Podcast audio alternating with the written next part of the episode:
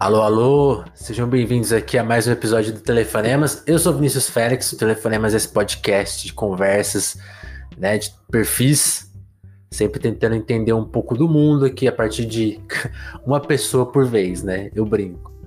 E por enquanto só em português, né? Em breve estamos aqui, estou lá praticando no Duolingo para depois acessar mais pessoas, né? Porque parece que o mundo não é só o Brasil, é mais complexo. Mas sejam bem-vindos. E a minha ligação do dia é para Aline Belfort. Vou apresentar a Aline para vocês, caso ainda não conheçam.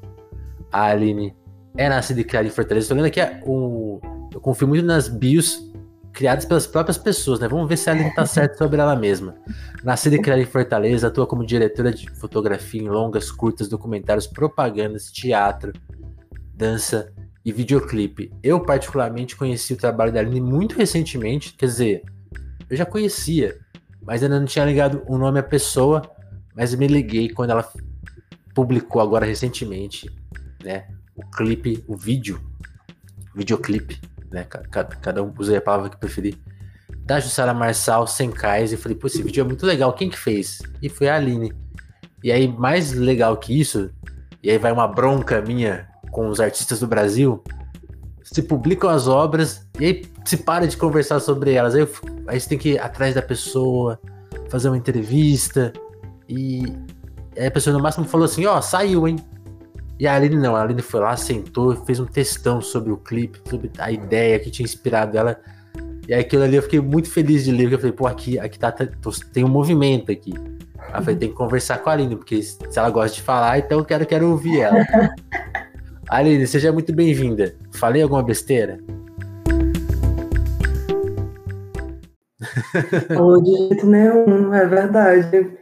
Eu gosto muito de falar e eu gosto muito de ler sobre os processos das pessoas também. É sempre uma alegria quando eu consigo encontrar um artista falando sobre a obra. É uma forma de inspirar também, que é ter processos que a gente não faz a mínima ideia de como aconteceram e qualquer detalhezinho, assim, qualquer suspiro do que foi aquilo já ajuda a gente a poder imaginar como a gente faria, né? Algo do gênero. Então, sou faladeira mesmo, gosto de compartilhar. Que bom. Essa é a missão uhum. de hoje. Uhum. Para quem está vendo, vendo, ao vivo no YouTube, talvez estranhe. É, o vídeo da Aline está um pouco lento, mas o som está ótimo. Então vamos que vamos. Que, né, que, que hoje a conexão aqui é um pouco mais longa, né? Você está falando de, de, de Portugal? De onde exatamente? de Lisboa. De Lisboa. Lisboa. É, tô morando aqui. Hum? É, é, é, seria muito invasivo perguntar por que você tá, tá por aí? Não, não. É, em 2019, eu passei num mestrado que se chama Quinoais, que é um mestrado promovido pela União Europeia, que eles dão um bolsa de estudos para fazer esse curso. E foi uma experiência muito linda, assim. Aí eu aprofundei meus estudos como diretora de fotografia, e o mestrado era Portugal, Escócia e Estônia. Eu acabei Uau. ficando mais por Portugal e Estônia. E aí, quando acabou o curso, eu fiquei assim: olha, tinha, tinha passado por Portugal, tinha feito um filme aqui e fui ficando. Entendi. Fui ficando, assim. Como, que é, como que é o dia a dia de Lisboa, né? Porque você falou aí de, desse período que você foi para a Europa estudar, coincide com um período terrível, né? Que é o da pandemia, né? Como que foi mudar para a Europa nesse caos generalizado? É, eu me mudei antes, né? Eu mudei antes de começar a pandemia. Quando começou a pandemia mesmo, eu estava na Estônia e foi uma sensação bizarra, assim, de estar tão longe da família, num lugar assim completamente estranho. Lá na Estônia foi do dia para noite, assim. A gente estava todos os estudantes, todos nós éramos de fora, éramos imigrantes latino-americanos e, e não também, tipo, e do, e do Sudeste Asiático ou lá da África. E aí, quando aconteceu, a gente pelo menos tinha uns aos outros, assim, para se cuidar, se acolher. Mas foi, um, foi um período esquisitíssimo, assim. Imagina. Uma, uma, uma dúvida. muito louca também de né, ser imigrante, se a gente fosse para os nossos países, a gente não poderia voltar, porque a gente não tem, é, não tem passaporte europeu, não tem, não tinha título de residência, então a gente ficou meio, caramba, e aí, o que, que, que, que vai acontecer? Tentando ter calma, assim. Eu imagino que por, em algum instante você pensou, daqui 15 dias isso se resolve. Vou ficar por aqui, vou esperar passar. Acho que antes de começar a pandemia, quando a gente estava lendo notícias, né, de ah, surgiu um novo vírus, não sei o quê, tava numa de ah, vai ver se vai passar num instante. Mas quando começou o rolê de lockdown, acho que daí eu já tava assim, cara. Já caiu sua ficha. Não vou falar mais nada, vou só esperar e torcer para ficar tudo certo. Uma curiosidade, né? Sim uma curiosidade de um brasileiro, né? Nós brasileiros. É... O pessoal da Estônia, o governo é negacionista ou eles respeitaram a pandemia? Eles respeitaram a pandemia, mas foi um lockdown assim bem brabo. Tipo, não podia só sair, podia sair na rua para ir no mercado e dar uma voltinha assim, que era na redondeza do seu bairro, de onde você morava. Mas foi foi brabo, assim, mas aí foi isso. Por causa desse lockdown, passou meio rápido, assim, também. No é. sentido de.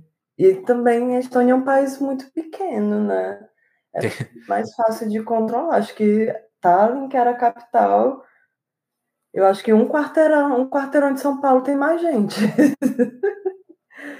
então... depois, eu vou, depois eu vou ver os números. Se tiver.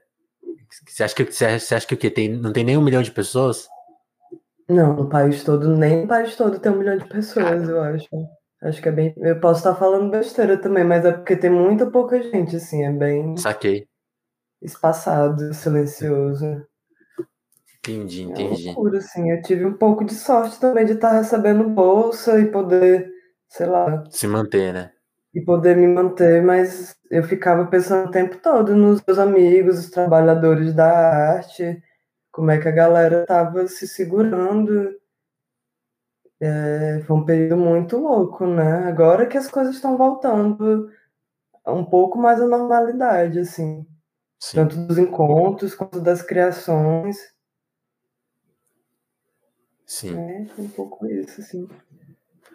Aline, você, como eu falei no começo do episódio, nasceu e criada em Fortaleza. É, algumas pessoas de Fortaleza já passaram aqui pelo, pelo podcast, né? Mas eu quero saber da sua visão sobre a cidade, assim, né? Especialmente a visão que você tinha talvez ali na infância e adolescência. Qual que é a fortaleza da Aline? Olha, minha infância, morei no interior do Ceará, uhum. numa cidade chamada Morada Nova, que era a, ter a terra do vaqueiro. Com certeza não tinha um milhão de habitantes. Essa aí não, essa não tinha um milhão, não. Mas era, era uma cidade pequena, mas era maior que Tallinn, com certeza. Aí, ó. Aí, ó. E aí eu passei essa... minha infância morava com minha avó. É... E eu ia pra escola de bicicleta, assim, era, foi maravilhoso, eu tive muita sorte. Ficava lá jogando bola com os meninos, brincando na praça. E aí a coisa toda mudou quando eu voltei para Fortaleza, de lá do interior. E aí foi toda uma mudança, né? De viver num espaço de liberdade, ir para a escola de bike, sair correndo, tomar banho de rio. É de repente chegar numa cidade como Fortaleza, ir para a escola, onde, sei lá, os adolescentes já estavam tudo, as meninas querendo namorar, e galera em outros rolês eu queria brincar. Assim. Você ainda era uma criança. Eu o pessoal já estava lá na frente. Sempre. Excelente, né? Então, e, sei lá, eu tenho muito carinho, assim, por Fortaleza. É, teve, sei lá, o período da adolescência foi um período esquisito, assim, de muitos embates que acho que me ajudaram também a definir bem quem eu sou. Tanto nesse embate de, de chegar em Fortaleza, eu mudei de volta, tinha uns 11 anos, assim. Certo. E aí também eu estudar, eu comecei estudando num colégio católico. Minha mãe me colocou no colégio católico porque era perto de casa. Enfim, para ela, ela achava que aquilo era bom. E aí, nossa, eu sofria bullying demais, pelo amor de Deus. Saia, brigava todo dia. brigava todo dia, depois mudei de escola. Aí conheci, um, sei lá, conheci uns amigos, assim, que eram, sei lá, mais queer, que liam, gostavam de poesia, que eram vegetarianos. E aí tinha um amigo que, sei lá, começou a comprar disco de vinil. E aí eu comecei a comprar disco de vinil também. Aí lembrei, ah, meu pai tem uns discos velhos em casa. E aí isso também foi uma coisa muito interessante assim para minha formação. Eu tava pensando esses dias, porque saiu o disco da LP da Jussara, do Delta, que eu fiz a foto também. Sim. E aí eu fiquei super emocionada, porque para mim essa relação do disco também de pegar essa coisa na mão e ver uma foto, para mim é um é quase uma maneira de se relacionar com fotografia assim, também, porque em Fortaleza na minha época, é, sei lá, eu não sou de uma família rica, a gente morava na periferia, tipo, minha família não vai no museu, ou ia pra praia o tempo todo, que a praia é longe de quem mora na periferia lá em Fortaleza. Certo. Então, a maneira de se relacionar com a arte era tipo, sei lá, internet, disco de vinil, livro, é, shopping center, que você vai ver uns, uns, filmes. Tinha uma sessão no shopping que era sábado de manhã, que era a única sessão que passava filme de arte lá em Fortaleza, lá e no Dragão do Mar. Só que o Dragão do Mar, que é o cinema de arte, ele era mais longe lá de casa, então era mais fácil ir pro shopping. E aí tinha você não, essa relação. Você não frequentou o São Luís também, o, o, mítico cinema Hã? daí? Você não chegou a frequentar o São Luís também? Não é de Fortaleza esse cinema? Sim, mas o São Luís, durante muito tempo, ele, ele, ele ficou meio sucateado, assim, meio fechado. Saquei. Tipo, era o cinema. Aí eu estava de tarde também. Eu estudava de tarde, tinha uns, um, uns sessões de tarde, mas eu não costumava muito ir também, porque passava mais filme comercial, assim. Entendi. Acho que a última vez que eu fui para São Luís foi em um contexto de festival, que aí também eles fizeram uma puta reforma, a galera começou a fazer uma curadoria massa lá.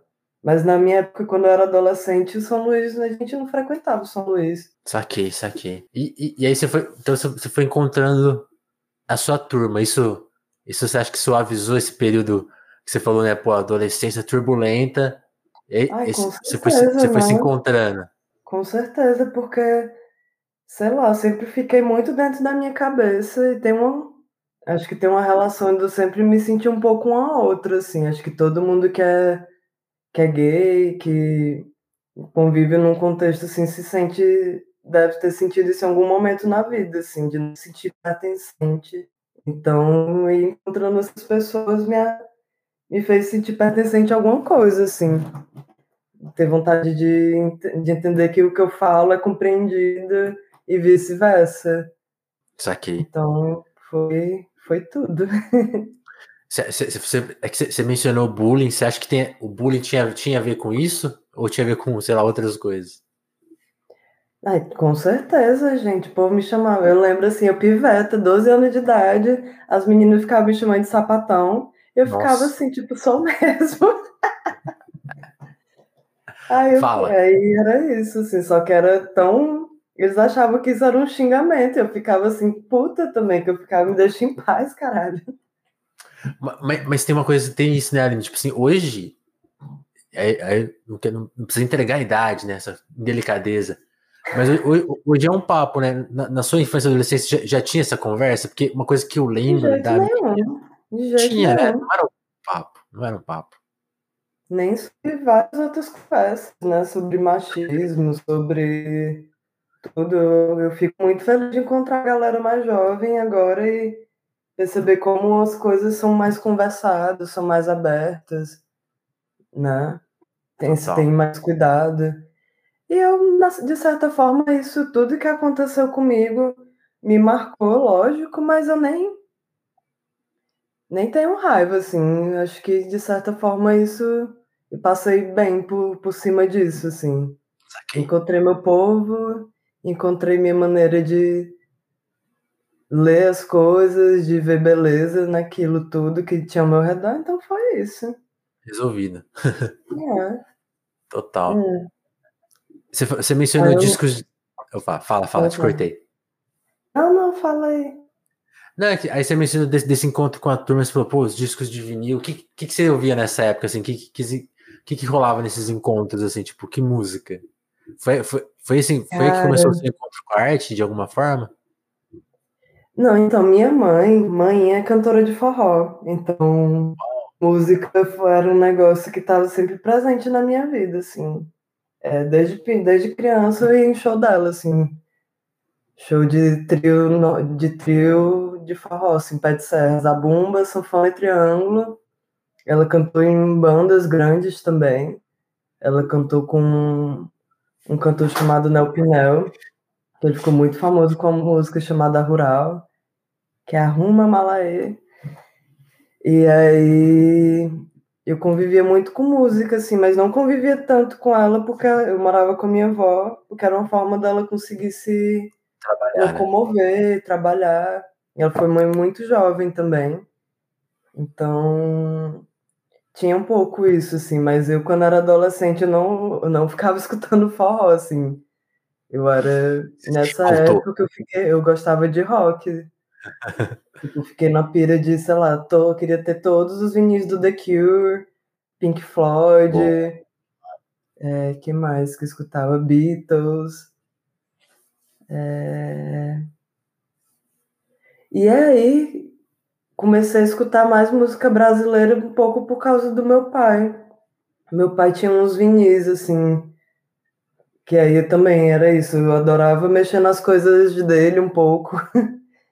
É, porque ele tinha muita coisa antiga, assim, tipo álbum de fotografia velho. Eu comecei a fotografar por causa do meu pai. Que meu pai tinha uma câmera analógica, que é a que eu uso, inclusive até hoje, que é uma Yashica.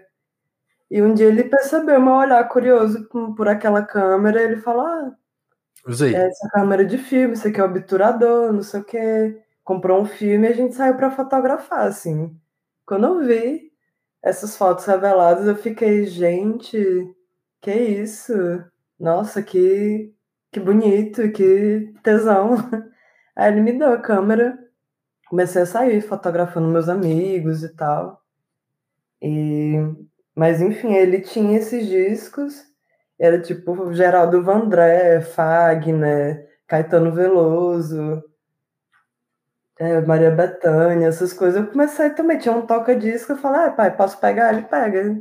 Ia jogar fora, sei lá, tinha mais nem toca vinil, eu peguei tudo. É, em relação à fotografia, com a música, com tudo foi se misturando, assim. Foi virando Porque... uma coisa só.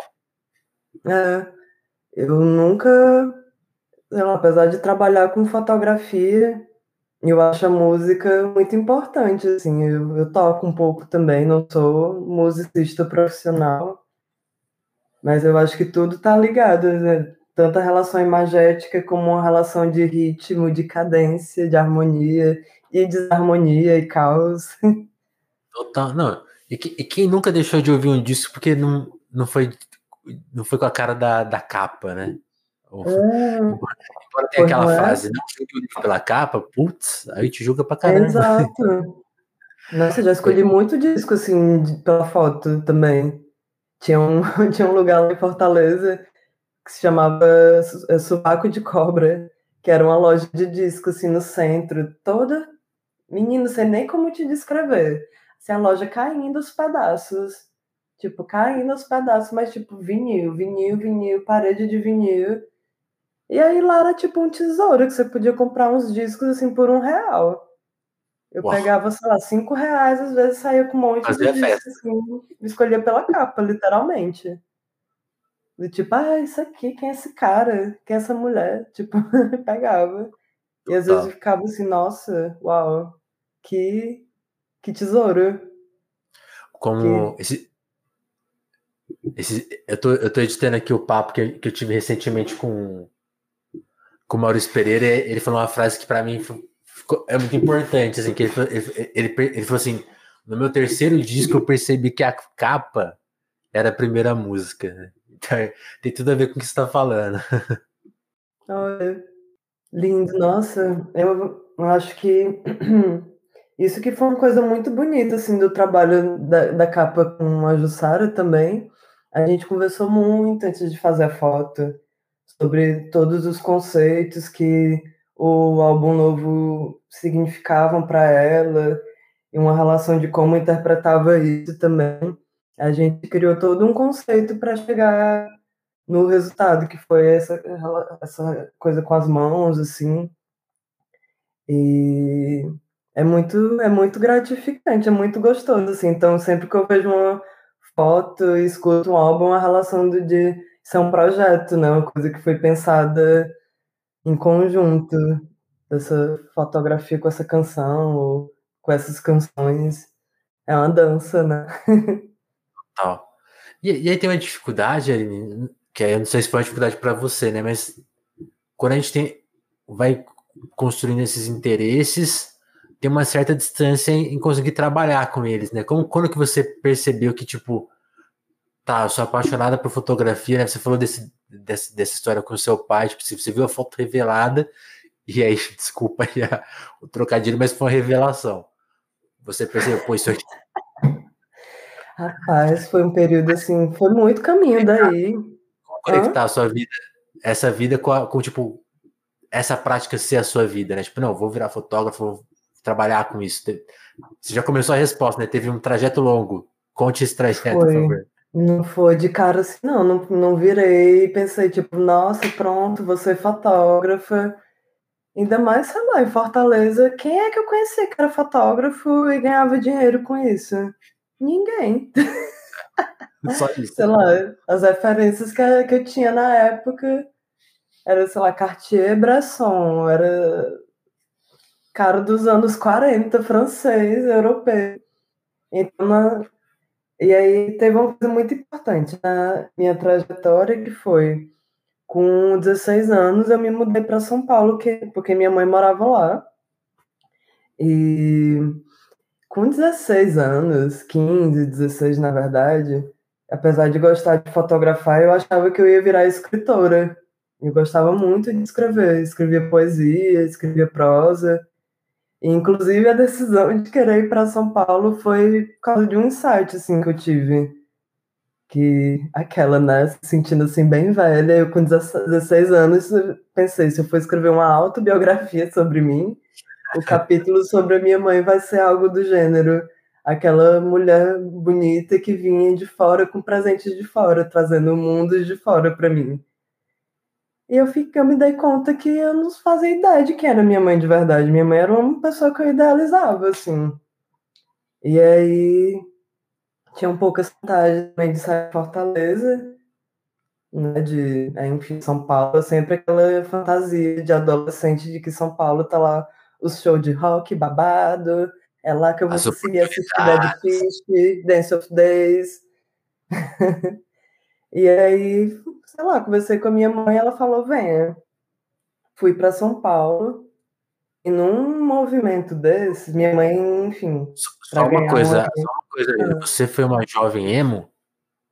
Eu, eu fui uma jovem emo. Eu, eu sou canceriana também, então sempre fui sofrida. Eu só encontrava gêneros musicais para sofrer, assim. É quando você falou emo, não, era mais funk. Você falou Dead Fish of This, eu já, eu já me vi aquela, aquela imagem da, da trama virtual, daquela época, né? Daquelas, daquelas roupas. Veio todo o visual da época. O baixar era, MP3. Eu era, eu era um emo punk, assim.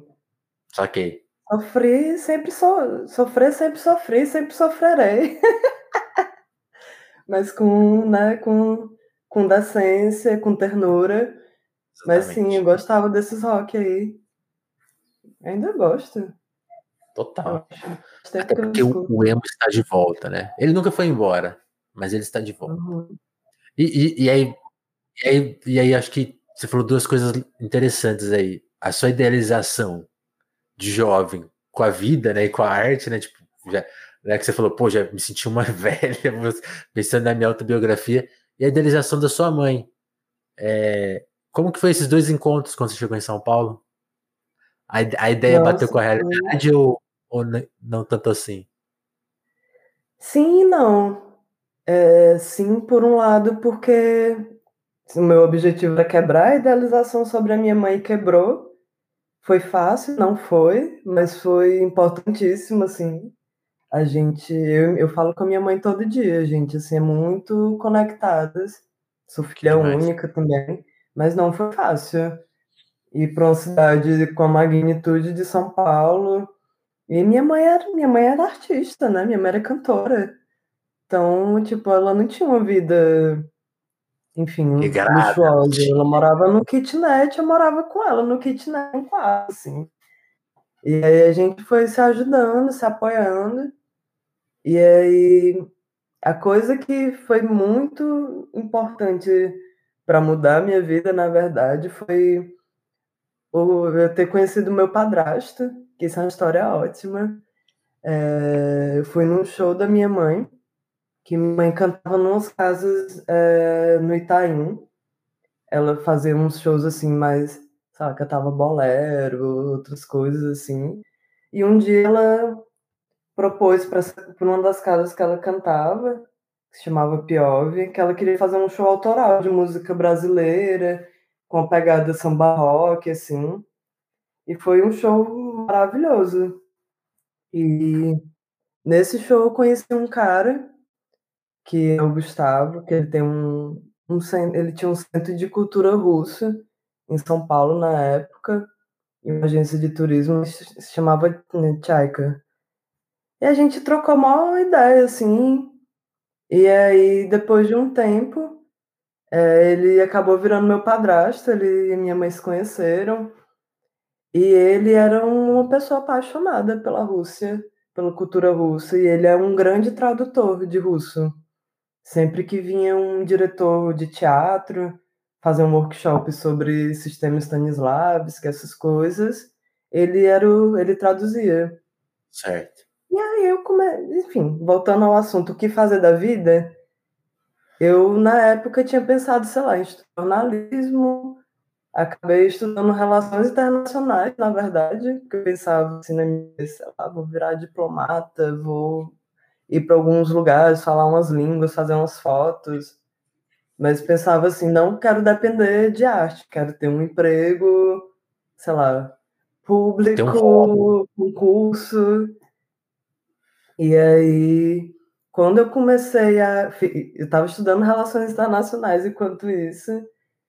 E quando eu comecei a ver esses workshops de teatro que o Gustavo traduzia, e comecei a ver o que, o que esses diretores de, de teatro russo faziam. Tinha um específico que se chama Valentin Tipliakov, que inclusive ele faleceu ano passado, um grande mestre de teatro. Esse cara fazia acontecer magia, assim, tipo, com um comentário de diretor, no sentido de por que que, por que, que você está esperando? O que, que a pessoa faz quando está esperando?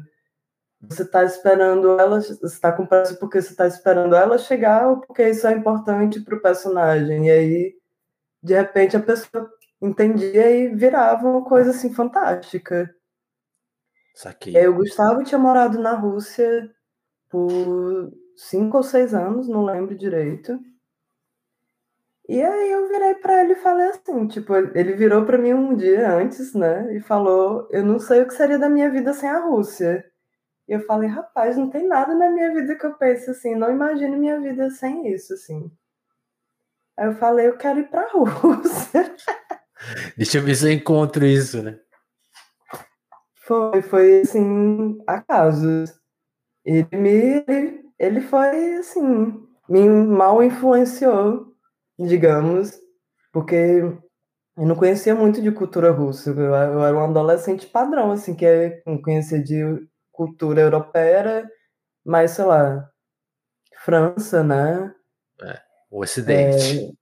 É, é, os Estados Unidos. E aí ele chegou, você já ouviu a palavra de Dostoevsky? já leu Crime e Castigo, já leu Chekhov, já leu Tolstói, já leu poesia russa, Arma, Ana Armatova, essas coisas. Eu fiquei assim, gente, o que é isso? Eu fiquei completamente apaixonado, assim. E aí eu consegui, fiz todos uns trâmites, assim, tranquei a universidade e fui para Moscou. E aí, primeiro fui estudar língua russa, estudei por, por um ano. E aí, nessa de enquanto eu estava lá, eu comecei a fotografar muito mais e comecei a, ir a frequentar um cineclube lá. Era toda quarta-feira e era um cineclube que tinha duas coisas muito importantes. A primeira era um cineclube com legenda, porque na Rússia a galera assiste muito filme dublado, assim. Eu não consigo, me dói o coração. E aí os filmes lá eram blindados e uma coisa que era muito afetiva, que era as pessoas escolhiam os filmes que eram que iam ser passados e quem escolhia o filme era, sei lá, amigos dos curadores e tal. Ia sempre lá pra frente e falava por que, que o filme era importante para ela. Não era uma que coisa demais. assim do tipo, esse filme é um grande clássico, era tipo, ah, esse não. filme eu assisti quando estava apaixonado pela primeira vez, não sei o que, não sei o que. E eu conheci muita gente massa nesse cineclube, assim, cursos e os, vários estrangeiros. E aí eu fui também vivendo o cinema de uma forma que eu nunca tinha vivido antes, assim, de... É o cineclube do afeto, né? É, exato. E vendo clássicos, assim, coisas que eu nunca tinha visto antes. E aí, quando acabou o curso de russo, e eu estava fotografando e vendo um monte de filme, é, eu tava, o Gustavo estava lá por Ventura, assim, que ele levava grupo de turista para lá, essas coisas. E um dia eu tava assim, cara, eu não sei o que fazer da minha vida, assim, tipo, o que estudar. E ele virou para mim e falou: Gente, mas você fotografa tão bem, por que, que você não, não tá trabalha aí, né? com isso? Eu assim, gente, ninguém nunca tinha falado para mim, faz o que você gosta de fazer, tipo, foda-se, tenta, vai ser, vai ser fácil? Não vai, mas. Então... Foi, a primeira, foi a então primeira vez, nem, nem os seus amigos falavam, pô, você leva jeito, nada, nada, nada. Não, os amigos tinham falado, mas meus amigos não me, vão me sustentar, né? Tipo, meu padrasto, querendo, eu tinha que ter um apoio financeiro, por menor que fosse. Eu trabalhava lá também, mas, tipo, uma pessoa assim que, sei lá, é uma é família, né, de virar e falar. Uhum. Minha mãe, ela, me, ela sempre me apoiou em tudo que eu fazia, mas minha mãe sofreu muito, assim, como artista, como uma mulher cantora de forró nos anos 90. Sim. Ela sofreu muito machismo, assim, então eu acho que ela me apoia super hoje em dia, mas eu acho que ela queria me proteger um pouco também de passar por, pelos perrengues que ela passou, assim. Tipo assim, filha, eu quero, não, queria que você não visse certas coisas. Com certeza ela pensava é. isso. Exato. E aí, depois que ele falou isso, eu comecei a pensar, tipo, ok, o que, que eu vou estudar? E aí foi um outro acaso, assim, foi uma sucessão de acasos que me trouxeram onde eu estou hoje, porque eu fiquei, ok, quero ficar na Rússia, quero continuar morando aqui. E aí, na época, eu queria estudar fotografia e estilo. Não tinha um curso superior de fotografia, bacharelado.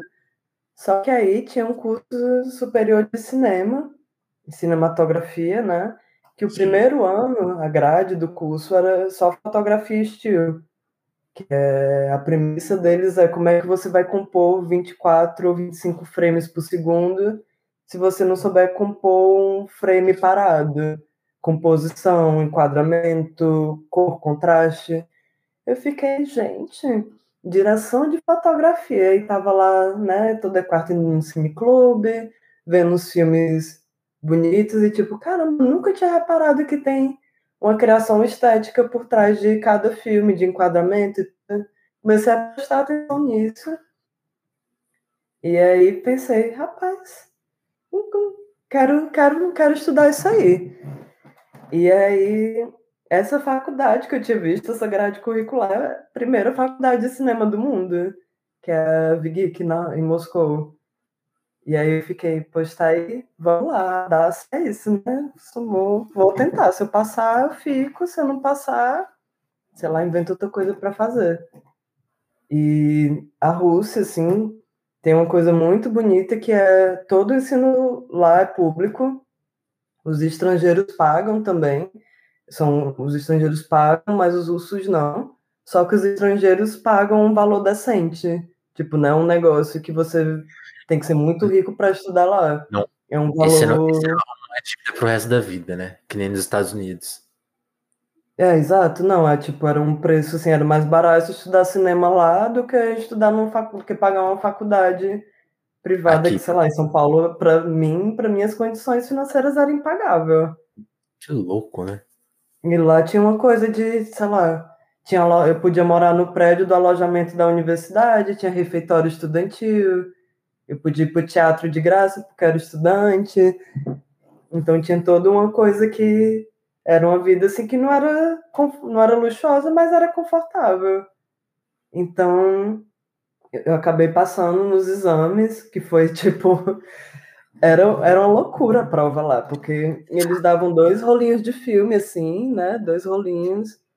Aí falava assim: você vai ter que fotografar escultura, tipo, dentro do estúdiozinho lá, escultura, natureza morta, retrato, pegar o filminho, revelar você mesma, e depois a gente vê o resultado. E uma entrevista depois. Quem disse que eu sabia fazer isso? Revelar filme. E Aí, aí? a galera do Cine Clube que me ajudou, assim, eu falei, galera, vou tentar entrar nessa faculdade aí, não sei revelar filme. Quem sabe? Aí, tipo, chegou alguém, cara, eu sei que fulano fotografa e o pai dele revelava, porque na União Soviética não tinha uma loja que você mandava revelar seus filmes. Você podia encomendar uns químicos e aí você revelava no seu banheiro. Tipo, todo mundo sabia revelar sozinho filme. Que louco. É, então. Aí foi tipo, passei um mês indo em um banheiro de novo por semana. Era super engraçado, assim, que eu chegava, oi, sou amiga do Sasha, sou amiga da Sveta. Tipo, eu ficava lá com a pessoa revelando o filme no banheiro. Foi uma experiência massa, assim. E aí. demais. É. É. E, e, e aí, essa é uma curiosidade, porque essa trans- quando você tá falando de ir pra Rússia e tal, e você mencionou a coisa da, da, da, da língua, né? Tipo assim, e é a segunda vez que eu, entrevistei alguém que estudou na Rússia, que eu não sabia, não- eu, nem É? tinha, eu nem tinha me tocado. E aí, tipo, o. Quem, quem que foi que eu entrevistei? Mas, enfim, tem essa coisa de você, você tem uma barreira gigante que é a língua, né? Tipo assim, para estudar, eu fico pensando assim, nossa, são duas coisas enormes, né? Estudar um assunto em si, né? Tipo, sei lá, cinema, que é o que você foi estudar. Mas como, como que você desenrolou essa coisa da, da língua? Assim, foi fácil, foi tranquilo? Qual é- a, gente, a gente falou de idele- Olha. idealização, acho que todo mundo tem uma idealização que assim, putz, é uma coisa intransponível. Tá provado que não é, né? Segunda pessoa que eu já vi que estudou. Não, é nada. Eu sou muito nerd, então também. E eu acho que eu tive sorte que eu me mudei para lá em 2010. Era uma época que não tinha smartphone, então eu andava com um notebookzinho, um caderninho assim, anotando palavras, saúde, anotando palavras assim, e eu fazia aula de segunda a sexta. E- aí era isso, tipo, se eu quisesse comprar sorvete, se eu quisesse saber para onde era, se eu tinha que dobrar para esquerda ou para direita, eu tinha que perguntar coisas para as pessoas. E tem um lance lá que é muito assustador, mas que com o tempo me, mas que me ajudou muito, na verdade. É, eu sou, eu era, eu sou uma pessoa tímida, mas que eu consegui passar um pouco por cima da minha timidez. Isso foi graças a, a um método que eles têm lá. Você vai fazer prova, não é você ficar na sua cadeirinha escrevendo, não. Você é? pega um bilhetinho assim, aí tem três perguntas, aí o professor, o professor te dá meia hora, e depois ele senta assim na sua frente e fala: Me conta, o que, que você sabe disso? Você tem que falar, você não, você não pode escrever, tipo. Então você tem que se articular, explicar. Nossa, é mais difícil que eu imaginei.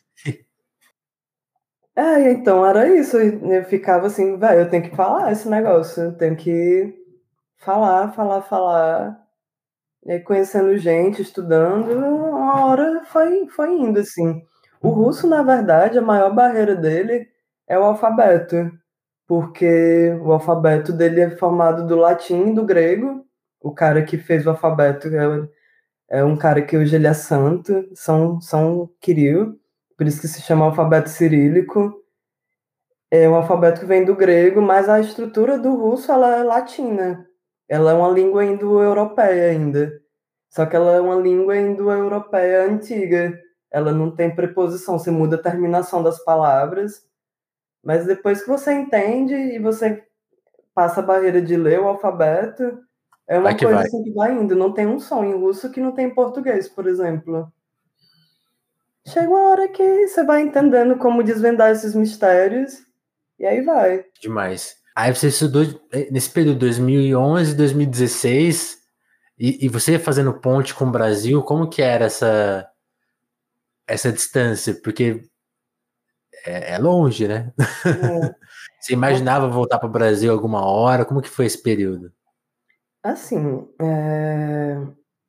eu amava a Rússia, amo, inclusive, que merda que tá rolando essa guerra, porque. E até, te perguntar isso, como que é ver a, a cultura. É que aí vai desviar muito da pergunta que eu fiz, mas é inevitável. Como que é ver a cultura né, russa ser tão abalada por uma coisa que ela não tem nada a ver, né? A cultura russa é, não é o Vladimir Putin. O, enfim, o Putin não representa tudo que a Rússia é, né? Tem muita gente incrível, maravilhosa. Assim como se a gente parar para pensar, tipo, o Bolsonaro não representa o que é o Brasil, né? É muito triste, assim. Eu tenho falado com meus amigos que moram lá e tá todo mundo desolado, sem saber o que fazer, como apoiar a Ucrânia, ou como parar, fazer isso parar. É, é muito triste. Mas voltando ao assunto, é, eu sabia que eu não, não ia ficar lá, morando lá, por várias questões, por questões climáticas, por questões culturais também. É, eu, eu sei que vou ser sempre uma admiradora da cultura russa, uma apaixonada. Qual a temperatura mais baixa que você pegou na Rússia? Menos 27. Nossa. Pois é. Eu sou uma pessoa de Fortaleza, minha gente. Eu nunca vou me acostumar com frio. Podia estar tá lá com os casacão de pele, mas eu nunca vou naturalizar o frio. Tipo, não. Então eu, te, eu tentava juntar esse dinheiro para fazer esse investimento de todas as férias que eu tinha, eu ia para o Brasil. E aí fui conhecendo gente que trabalhava com cinema também eu conheci uma pessoa que foi muito, muito importante para minha trajetória, conheci em Fortaleza, que é o Ivo Lopes, que ele é um diretor de fotografia, ele, ele fotografou tatuagem, ele fez o Homem das Multidões, entre vários outros filmes, assim, é, A Cidade de Envelheço. O Ivo, ele é um fotógrafo, assim, muito talentoso, eu conheci ele, e é só, enfim, faladeira, né, você já percebeu, eu cheguei para ele e falei, cara Sou tua fã. Seguinte. Se você tiver precisando de alguém para enrolar cabo no filme, tipo, me chama que eu quero ver como é que você trabalha e tal. Aí ele me chamou um dia. E aí foi o primeiro estágio né? que eu fiz no filme. Hã? Já que você pediu, né? Tá aí, ó. Vem aqui enrolar um carro. Aqui.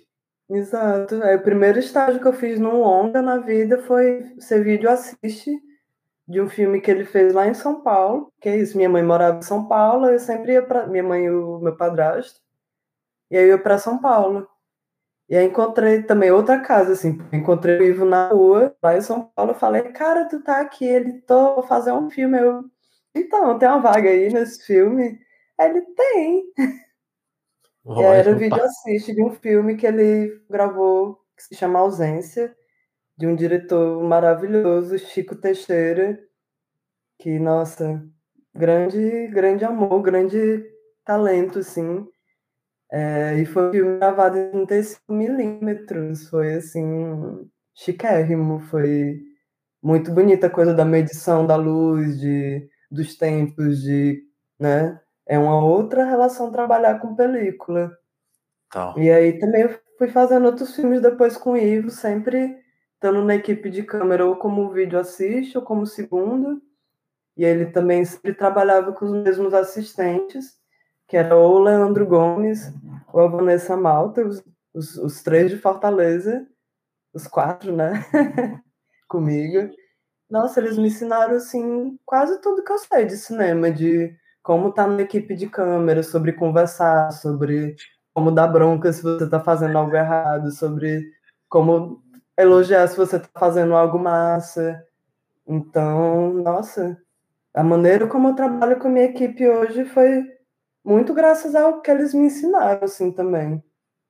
E continuo querendo trabalhar com eles, né? Olha. É... E, e, e, aí, assim. E aí, hum. quando você conclui a, a, a faculdade, aí você, você volta para o Brasil? Quando que, quando que você começou? Porque você está falando, pô, comecei ali, né? Pô, estagiar. Quando que você pegou a sua, a sua primeira direção de fotografia mesmo? E, tipo, putz, agora, agora é a minha vez, foi... chegou, chegou a hora.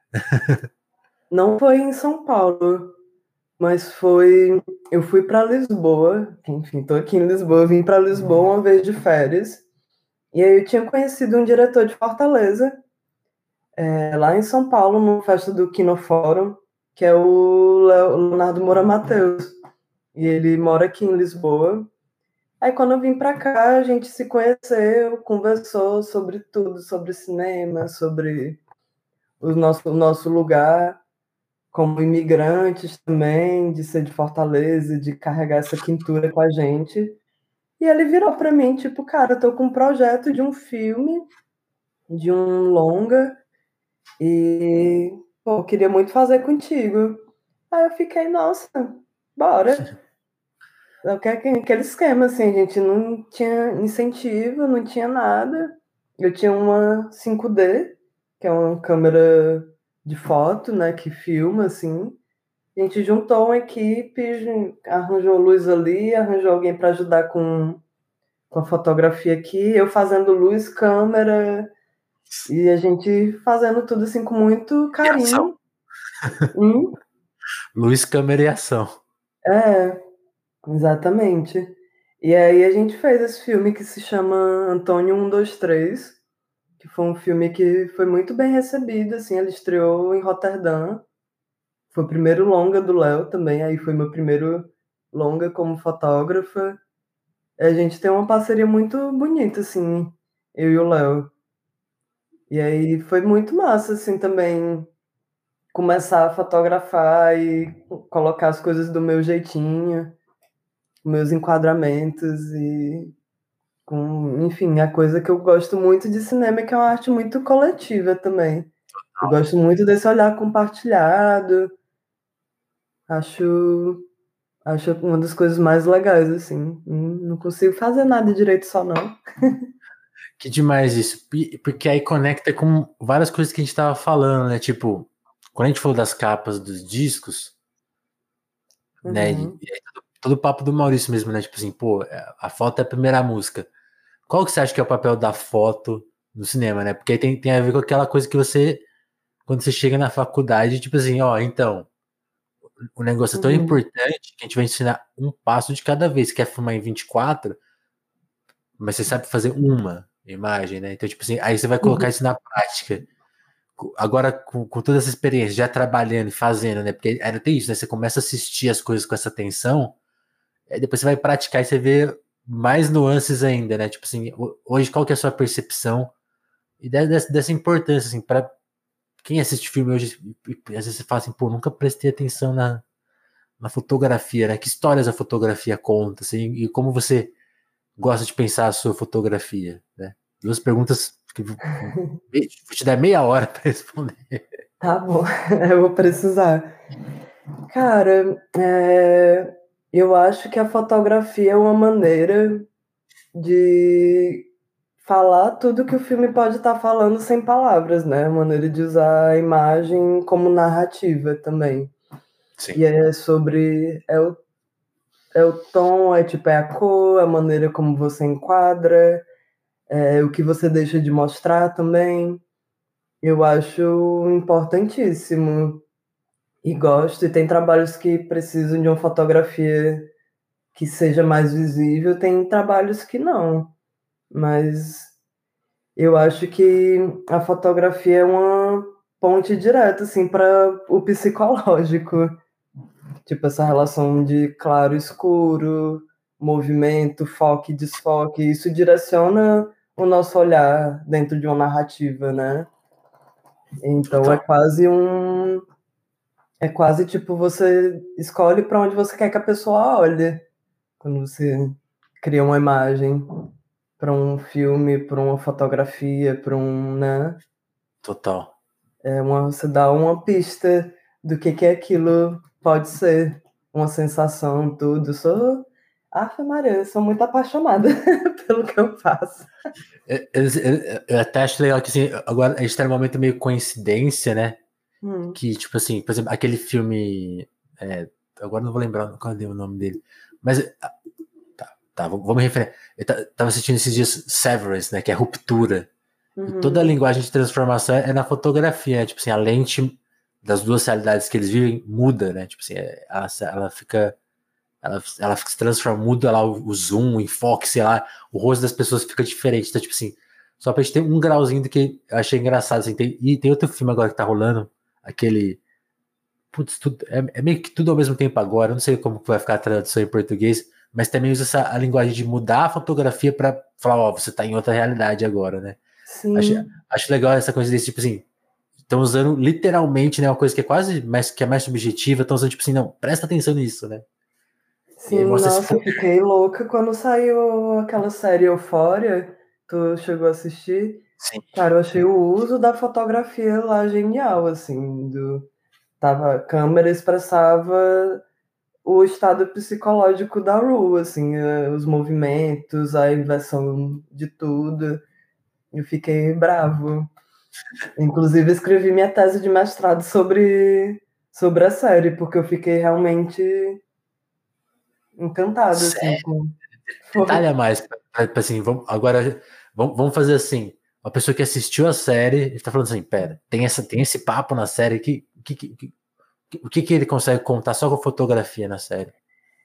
Então, minha tese de mestrado foi é, movimento de câmera como uma forma de expressar outra-idade, que em inglês é otherness, né? O que que é... Volta um pouco até para o começo, né? Do que que é outra-idade é basicamente todo mundo que não é homem branco cis, né? Mulheres, negros, ainda mais negras, minoria trans ou gay. E a Ru tem esse lance de ela acabou de sair de uma reabilitação, né? Por, por causa de drogas, e ela tá descobrindo pelo tá descobrindo o amor pela primeira vez por uma mulher e tem toda essa relação dela se sentir uma outra em relação ao mundo que, o, que a rodeia. E o movimento de câmera na série tem uma coisa porque enfatiza as sensações que ela tem de dor, até da suspensão que ela sente, do alívio que ela sente quando ela tá usando alguma droga, alguma coisa. É, o movimento ele não é só para embelezar ele, ou para seguir na narrativa, ele, ele sustentam um estado psicológico, assim. Isso aqui. E eu achei isso muito, muito interessante. E aí entra também numa outra, num outro lance, assim, que eu sou apaixonada dentro da fotografia, dentro da direção de fotografia, eu gosto muito de estudar movimento de câmera, de estudar como as narrativas podem ser criadas sem ter um corte, sem plano sequência, é meio que uma dança da câmera com a história. E aí quando eu vi Eufória eu fiquei, fiquei louca, assim. Fiquei Saquei. louca. Vou prestar, vou prestar atenção nisso. Tem, tem algum outro autor que você, né, que você, você usa como referência, assim, quem dentro, dentro dessa paixão que você falou do movimento, quem, quem você acha que faz isso assim, de maneira espetacular? Nossa, tem um filme soviético é, que se chama Soy Cuba, que é de um diretor chamado Mikhail Kalatozov. Depois eu te passo tudo por escrito. e, e o fotógrafo se chama Sergei Urusevsky.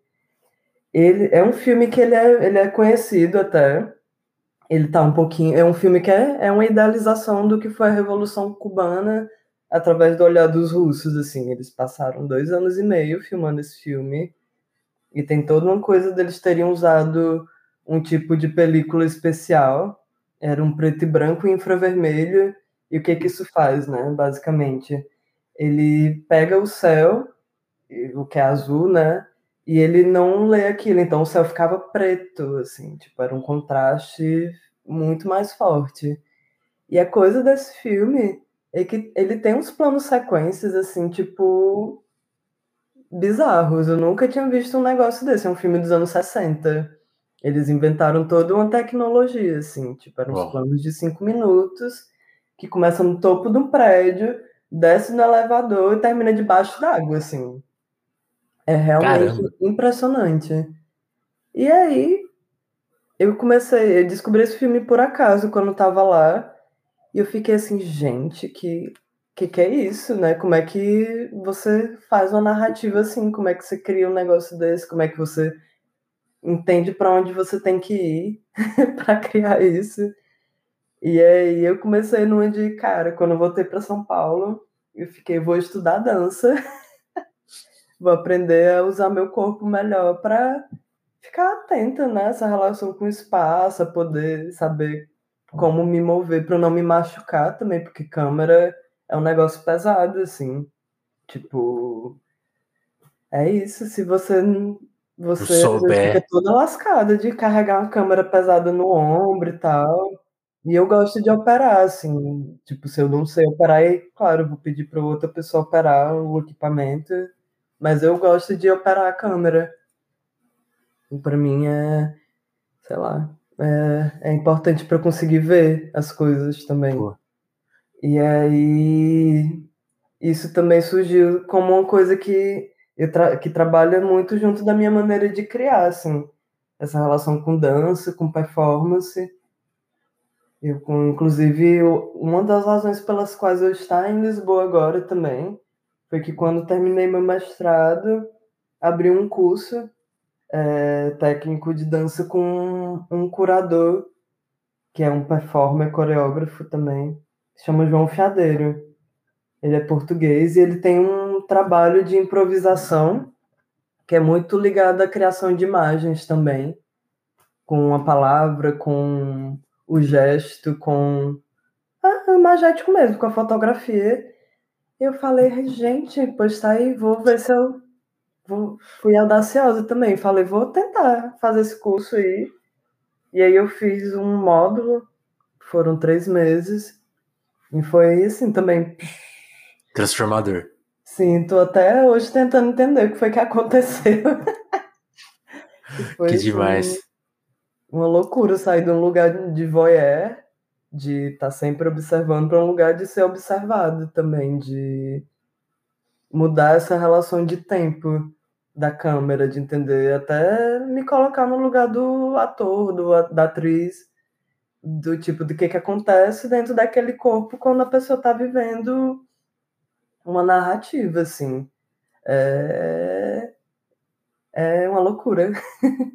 É louco, né? Porque acho que talvez muda até o seu grau de exigência, né? Tipo assim, imagina quando você vê uma coisa que não está acontecendo, você entende melhor. Você fala, ah, não está acontecendo por causa que é assim, né? Tipo, nuances, né? Tipo assim, por que, por que, a pessoa está se comportando daquela maneira? Quando você mudou de perspectiva, você te apresentaram um novo mundo, de novo, mais uma vez. Pois é. sempre, sempre novos mundos. E, é engraçado, porque eu te perguntar isso, né, do, do, do performer, né, tipo assim, na, na conversa ainda não tinha aparecido esse tópico, né, como que tudo isso se entrelaça? É, foi, foi por causa disso, assim, foi por causa dessa relação com o movimento de câmera, surgiu por causa disso. Mas no começo eu ficava numa de, ah, não vou dançar, assim, vou fazer isso para entender como melhorar a minha maneira de olhar para as coisas mas aí depois também fui numa de. Inclusive, o filme que eu fiz pro meu pai, esse curtinha, que foi o primeiro trabalho que eu dirigi, assim, ele foi muito importante também para essa relação com aparecer.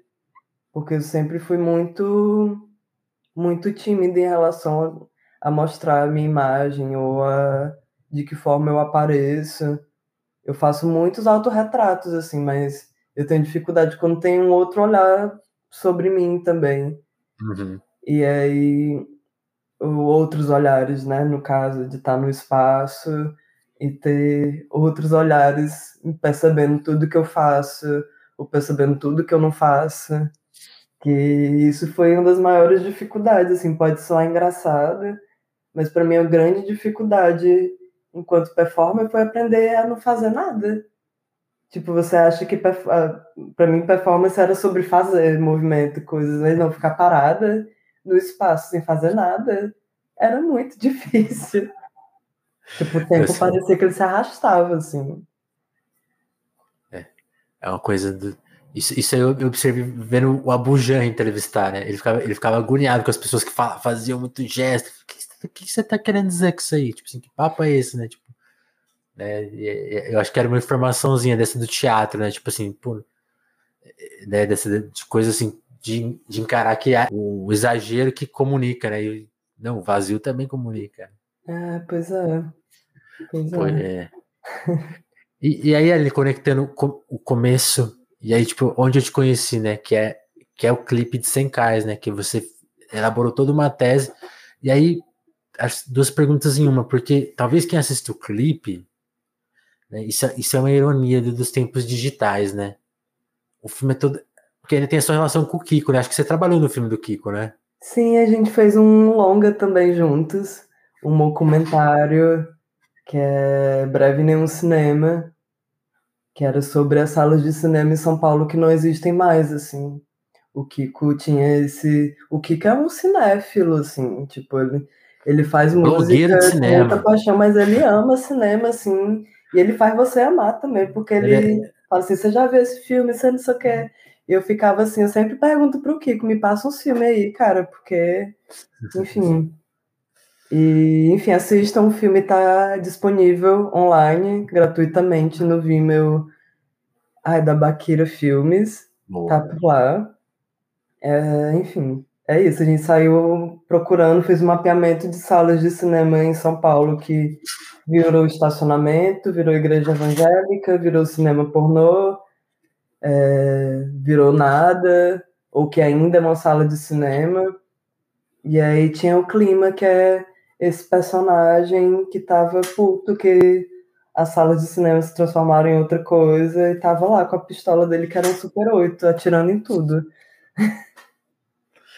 E, e, aí, e aí tem isso, aí você vai fazer o, o filme, né? Porque o filme do Kiko é, já é em película também, não é? Não, aquilo foi não? com 5D também. Ah, entendi. Porque aí, aí, aí, aí que vem a minha pergunta. Quando você filma em película hoje, né, acho que uma pessoa desavisada vê o clipe da Jussara e fala, pô, é filtro, né? Isso é tudo filtro, né? E tal, essa, essas imagens. Como que foi a construção do, do vídeo? E aí você já pode abrir essa, esse diálogo assim, tipo, digital e analógico e, e aquela coisa que você falou, né? Quando você viu as pessoas filmando em película, cuidado, a coisa de medir a luz, né? Que, que histórias que estão ocultas no clipe de 100k que a pessoa vai ver agora e falar, pera, não é filtro de Instagram isso aqui, é, um, é, um, é um, tem um trabalho meticuloso aqui para obter aquela imagem. Não, gente, pelo amor de Deus, não é filtro, não.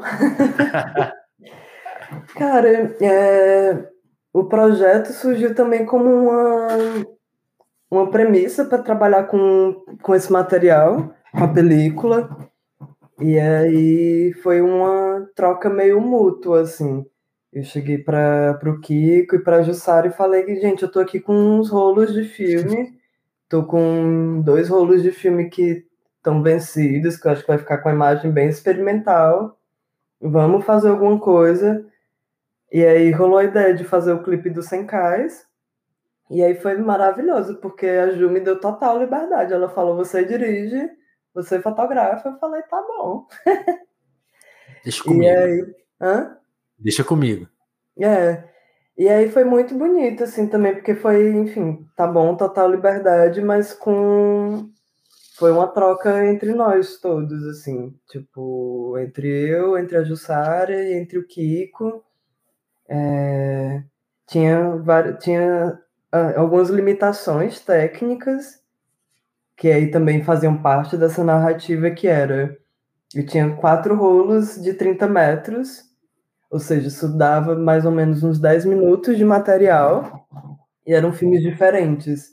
Eram dois filmes preto e branco, um colorido para a luz do dia e um para tungstênio, que é para fotografar de noite. Se você usar esse filme de dia, ele vai ficar com um tom mais azulado, a não ser que você corrija ele. Né? Na câmera digital você consegue corrigir isso na própria câmera, que é a temperatura de cor. Em película você tem filme para luz do dia e filme para de noite. E você consegue corrigir isso usando um filtro de correção ou não. E aí a ideia que surgiu também, primeiro, é, eu, a minha, o meu approach com o videoclipe é a mesma coisa que eu faço com o cinema. Primeiro eu escuto a música, leio a letra e faço um, um monte de rabisco no caderno do que, que é isso, por que sem cais, por que, que esse movimento, né? E a letra maravilhosa foi escrita pelo Negro Léo. E aí a própria letra da música já me viu uma sensação muito de caos, de degradação, de um pouco dessa loucura assim que está acontecendo no Brasil hoje em dia, assim. Sim. E aí eu tinha visto o show da, da Ju na casa de Francisca e ela tem um figurino lindo, assim, que é uma roupa preta, tem uns partes de couro, uns detalhes, assim, bordados. E aí eu falei, tipo, Ju, você tá parecendo assim uma guerreira do Mad Max com essa roupa. Cara, aí viu. Achei meu figurinha, né, já, né? Uma coisa estava resolvida. Eu pensei assim, cara, um dos meus filmes favoritos de todos os tempos é Blade Runner, o primeiro. Eu gosto muito de distopia, assim. Eu acho distopia uma maneira muito interessante de você tratar de de temas relacionados ao presente, só que não necessariamente relacionados ao presente, né? Total. É uma forma de exagerar tudo, que é uma coisa meio que tem um, um teórico de teatro que se chama Brecht, que é um alemão, que ele falava assim que através do absurdo a gente consegue chegar a falar sobre temas cotidianos assim. Eu gosto muito da distopia por isso, assim. E aí, no meio dessas trocas com a Ju, eu pensei assim, cara, e se São Paulo for uma terra assim distópica, onde as únicas pessoas que passam por ela é você e o Negro Léo? É, é isso, vocês são essas. Ninguém sabe de onde vocês vieram, para onde vocês vão, mas vocês estão transitando por esse espaço assim de caos. E aí o fato de estar tá filmando em preto e branco, eu pensei, a Ju de preto e o Negro Léo de branco para brincar com essa relação negativo positivo, claro escuro, é, de se complementar também, né? Porque a luz só faz sentido se tiver sombra. Total. De certa forma. E aí, dentro dessas trocas, foi dessas trocas com a Ju, o Kiko também ajudou muito de, cara, sair uma rua massa para filmar isso, aquilo. Ele foi, assim, assistente de direção brabo. E ele trouxe muita referência de cinema marginal, assim. Ele é um apaixonado por cinema marginal. Eu comecei a conhecer melhor, assim, por causa dele. Tipo, ele, ele me mostrou Bandida da Luz Vermelha, essas coisas. E aí a gente tinha um grupo que ele ficava mandando, tipo, altas referências. E aí juntou um pouco, que foi até o que eu escrevi de essa vontade da distopia, só que como é que no Brasil se faz uma distopia, né? Um filme se liga a câmera. É, com equipe pequena também, até porque a gente queria fazer com equipe pequena para a gente estar tá mais juntos, mais é, conectados. E aí veio toda essa influência do cinema marginal também, que eles pegavam o que eles tinham transformavam a realidade numa, na própria realidade numa distopia para falar do absurdo que a gente estava vivendo, né? Sim. Então a minha ideia foi um pouco essa, assim, de cara, São Paulo parece o fim do mundo nessas imagens, mas é São Paulo que que existe, né? Vê, que a gente Tem... vive e que a gente ama e odeia, né? Tipo, é uma relação a gente ama e quer que mude, a gente ama e aceita ela do jeito que é também, com foi assim uma maneira muito muito massa de voltar a olhar para São Paulo também. Saquei. É, não, eu, eu fiquei muito meio impactado com isso aí, tipo assim, Eu vou gravar uma distopia em São Paulo. Que, que elemento que eu preciso? Não, só ligar a câmera, né? A cidade vai, vai falar sozinha o que ela tá sentindo, né? Isso é. é pois é, as duas dizem muito, assim. A Ju queria muito que a gente, a Ju e o Kiko falaram com muita ênfase, assim, de pô, vamos pegar os grafites, nessa né, linguagem que tá na rua, de esses elementos, né? Tipo, que história essas paredes contam nessas arquiteturas. É, a, a, cidade fala também. A gente queria que a cidade fosse um personagem também, para além da Ju e do Léo. Sim, muito bom. Pô.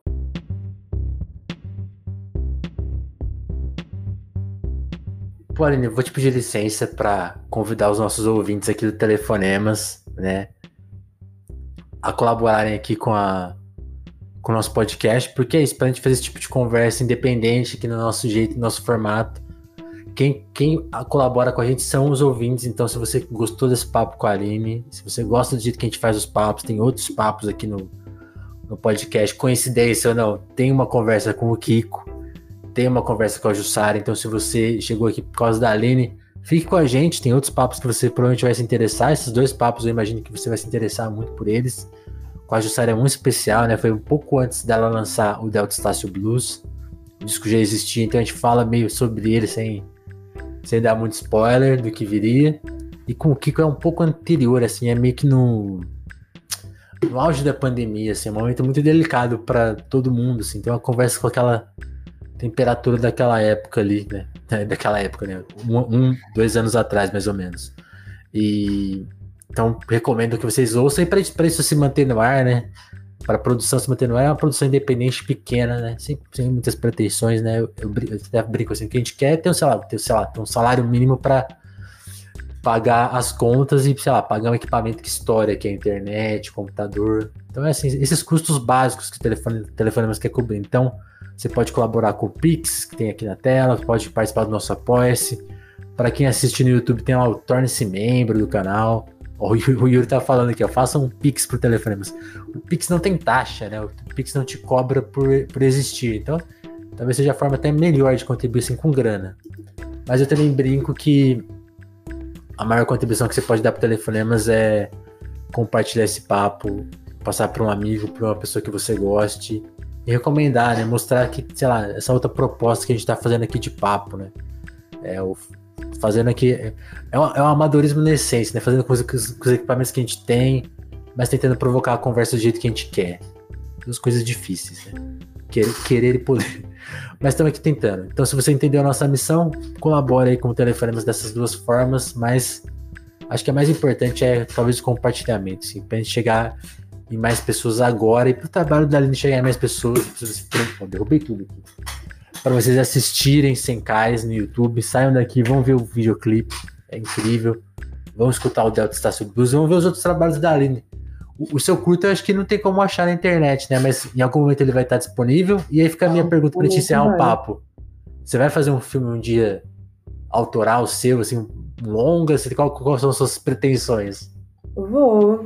Eu gosto muito de ser fotógrafo também. Gosto muito de colaborar com um diretor, uma diretora, o diretor, e gosto muito de olhar junto, mas também eu tenho percebido que tem histórias que eu quero contar e que talvez se, se eu esperar, ninguém vai chegar e vai vai chegar para mim tipo, olha, vai contar a história do jeito que eu quero contar. Então eu já me dei conta que eu tenho que escrever e ir atrás de contar essas histórias assim.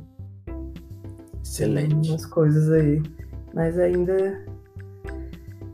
Vai chegar. Acho que ainda preciso amadurecer mais algumas coisas, mas sim, quero muito. Quero muito fazer uns filmes autorais. Vamos ver. Em breve. Aí quando você estiver pronto, a gente volta a conversar, então. tá bom. Nossa, foi um prazer estar aqui também. Tipo, obrigada pelo convite de coração. Pô, imagina. Eu, eu, é. eu tô muito feliz de ter te recebido aqui, de ter te escutado. Nossa, assim, obrigado demais, foi, foi ótimo. É sempre bom revisitar, pensar em processo, compartilhar, trocar. É, é bom, é bom, né? Porque eu acredito que, enfim, tem a parte que é o fazer, né? É o Sim. produto, a coisa que está pronta, mas tem todo mundo por trás disso, né? O processo às vezes é tão importante quanto o, o que foi feito, assim, pelo menos para mim o processo sempre é isso. O processo tem que ser gostoso, tem que tá, ser com pessoas que você compartilha uma visão. Então é bom poder compartilhar um pouco isso. Pô, que alegria ouvir isso. Aline, brigadão. E turma, até o próximo telefone. Mas acompanhem a nossa agenda de lives para quem gosta de, gosta de ver pelo YouTube. Mas toda, toda segunda, né? Eu tô misturando aqui os horários. Toda segunda e toda quarta a gente tá nas plataformas de áudio. E se você usa o Spotify, dê cinco estrelas pra gente. Tem pessoas que eu não sei quem são, que vão, vão lá e dão quatro estrelas, estão estragando a nossa média que era impecável. Então vão lá e dê cinco estrelas. Não quero crítica, eu quero elogios. É isso, turma. Abraço até o próximo telefonemas. Beijo, Aline. Abraço. Até mais. Abraço. Tchau, tchau. Tchau, tchau.